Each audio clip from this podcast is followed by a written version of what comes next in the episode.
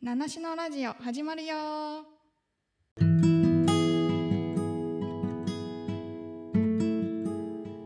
皆さんご機嫌いかがですか？七種のラジオ今日もオーストラリアからお届けします。この放送は自分らしく生きるを応援する私めぐみがゲストをお招きして対談したり日々の気づきをシェアする番組です。はい、それでは今日も始めていきたいと思います。よろしくお願いします。今日は前回に引き続き福ちゃんトーク第2弾ということで福ちゃんとの対談を、お届けしていきます。今回はですね、なんと農業の話が出てきまして、えーそこからまさかの LINE に着地するという面白い展開となりました。それでは早速本編に参りたいと思います。どうぞ。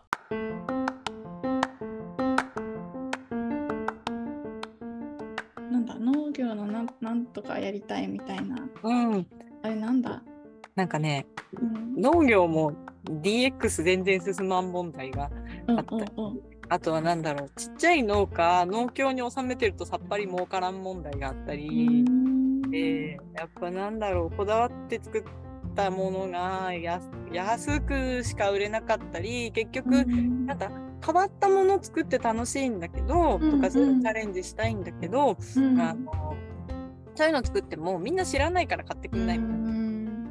で市場も受け入れてくれないみたいなうん問題があるから、そういうのをなんかこうやっぱ自分のウェブサイトで売るみたいのってうん。結構あるんど、うん農家にとってウェブサイトってものすごいハードル高いと 思ってて。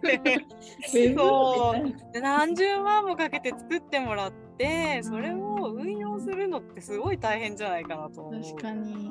なんかそういうちっちゃいことやってでもこだわりたいっていう農家みたいなとこにもう今は SNS で発信して LINE に持っていけばいいわけだから、うんうんうんそういう本当だうんなんかメルカリで売ってる人とかもいっぱいいて。へえ面白い。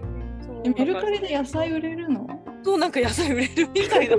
そうなんだ。なんか不用品販売のイメージだから。野菜もありなそう結構あってなんだろうその市場に出しきれなかった分とかを売ってる人が結構いるらしくて、そう農家の奥さん若い奥さんとかね。だからそういう人になんかそういうものをね LINE とかでうに誘導して売れるんだよっていうのをちょっとやれたらいいなと思いながらいうんる。うんうん。なんかねマッチングってうん。ね難しいけどそこうまくしたい。私もそういうタイプの人間。うんうんうん。なんかこうこことここが組み合わせればいいのになみたいな。うん絶対欲しがる人はいるのに。で、ね余っちゃってうん。渡したい人もいるのに、なんかここがうまくつながらなくてなんかもったいない、うん。お互いもったいないみたいな。うん、そうそうそう。なんかねそうちょちょっとしたことなんだけどさっていうところがうん。まだうんつながりきれてない世の中だなと思って。確かに農家さんね応援なんかしたいな。なんか今の話聞いてて確かにそうやなと思って、る。うん、元料理人だからさ、うんねいい野菜使ってとか、なんかちょっと変わった野菜使ってみたいみたいなさあの、うんうんうん。調理人というかコックさんうんいっぱいいるから、なんかそことうまくうんつながると広がるんだろうなって思うけど、うん。確かにそう。LINE で LINE と SNS でどうにかうん。なりそうじゃなりそうかも。うん、しかもなんかそうだよね。そういうこと考えるとよくよく考えればそういう変わったことしてる人でもなんかそれこそなんかなんだ料理屋さんのオーナーの SNS に DM を送るとかやってる人も少ないかもしれなくてよね、うんそういうのをね教えてあげるだけでも違うかもしれない。うん。えそれいいんじゃない？なんかそこで晴れそうその分野 ね、で。そう。なんかねどどでそこにどっから参入したらいいだろうと思って今ちょっとそれを探り探り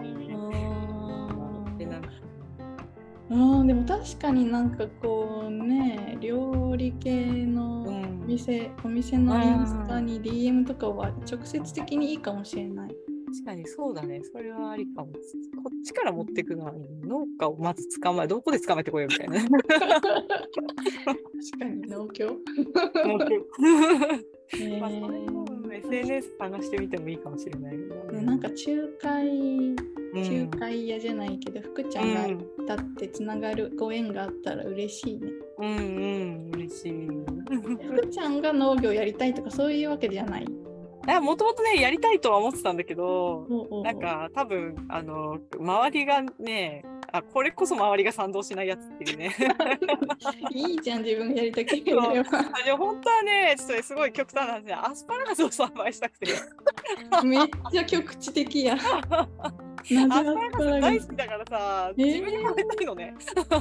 そうなのアスパラガス畑の所有者？そうそうそう。おもろ。で田舎だからさ畑はあるからさやろうと思えばできるんだよね。やればいいじゃん、ちょっとずつ。ねほんとちょっとね本当はやりたいんだこれなんかうまいこと言ってきたらさなんかねアスパラガス育てようかなみたいな。えアスパラガスって育てんの難しいのかな？なんかあの普通は1回植えて10年15年育てるみたいな感じだから畑埋まっちゃうんだけどえー、とりっきり栽培っていう栽培法を考えた明治大学だかなんだかの農学部の先生がいて、うん。それはなんか2年で全部取っちゃうのかな、早植えして1年目は育てて2年目のそうするとすごい早い時期から出るんだって。うーん。だから早で早取りしてその次の年は全部畑に突き込んじゃうみたいな。どういうでこと？どういうこと？そうなんか本当だったら10年15年同じ畑使ってずーっと育て続けるから、うんうんうん。取れる時期も他と一緒だし、うんなんか値段が別に高くない時でしか取れないんだけどうん。それを時期を早めて無理やり急成長させ早いすごい早いうちから植えて、無理やり1年でブワーッと急成長させてで2年目に出た2年目のしかも普通は4月とかなのに3月頃に出てきたやつを全部取っちゃってうんうん。でその畑はその苗はもう使わない。うん。次の年は取らない。っていうやり方があってそうすると本当だったら夏の間はずーっと育てるのに待ってなきゃいけないんだけど2年目の夏の間は。でアスパラガスしか育てられない畑になっちゃうんだけど、その取り終わった2年目の春にはもう畑を全部耕しちゃうから、うーん。そう次の年のあのう。ん次の3月にもう一回苗を植えるまでに夏の野菜が育てられるはいはいはいはいってはい。いうなんか超お得なそう栽培方法があって、それしかもなんか小規模でもやりやすいみたいななんか。えそれやってみたらいいじゃん。そうなのそうなのそれをねすごいやりたくて。それやってみてよ。そうなんかね最初それをやるやりたくて会社辞めようと思ってた それそこ？だけどちょっとそれではちょっとなんかあの周りが認めてくれない 確かにそれではちょっと弱い。ちょっとね、あの、なんか、ま、あまりにも向こう水すぎるなと思って。ちょっと、他の何かがないと無理だと思って。確かに。えー、えっていうかまずアスパラに10年とかも畑を費やすっていうことが初耳で驚きました。そうなの、そうなの。2すごいね年目から取れるんだけど、普通の植え方すると2年目はひょろひょろだから売り物にならなくて、みたいな。そうなんだ。うんアスパラってそんな時間かかるんだ。そうなの、そうなの。だけど、ず同じ苗でずっと取れるっていうのが一つの魅力で、それでやってる人たちなるほどそういうことか。うん。そうなの。そうなのえあれ切ったらそこからまたニョキニョキって生えてくるってこと？そう、あの、アスパラの10年夏の姿って知ってる？知らない知らない。ないもちろん。人の背丈より高くなって、なんか竹？森みたいになっちゃうの。何それ？竹じゃん。すごいね。森だよ、森。あの、なんかね、すごい、あの、小さい木みたいになる。えー、えアスパラってあのアスパラでしょ？そうそう。串みたいなやつ。つ。そうそうそうそう。あの、アスパラがそのまま人の背よりビューンって伸びて、頭にあるピュピュピュピュっていうちっちゃいのが全部枝になるの。えー、知らない。怖っ怖いよ、結構怖怖い。何あの森みたいな。えそれでどうなっちゃうの？その後は。それを切るの？冬になったら枯れるからあそういうことかそうそうそう刈り取ってでそう次の年また生えてくる要は根みたいなもんだよねあの食べてるやつは、長い根を食べてる。なるほど。えー、アスパラの生涯を知りました。そうなんだ面白い、ね、面白いよね。木になって枝になって枯れるんだそうそうそんな感じ。アスパラの世界。えー、えそっか。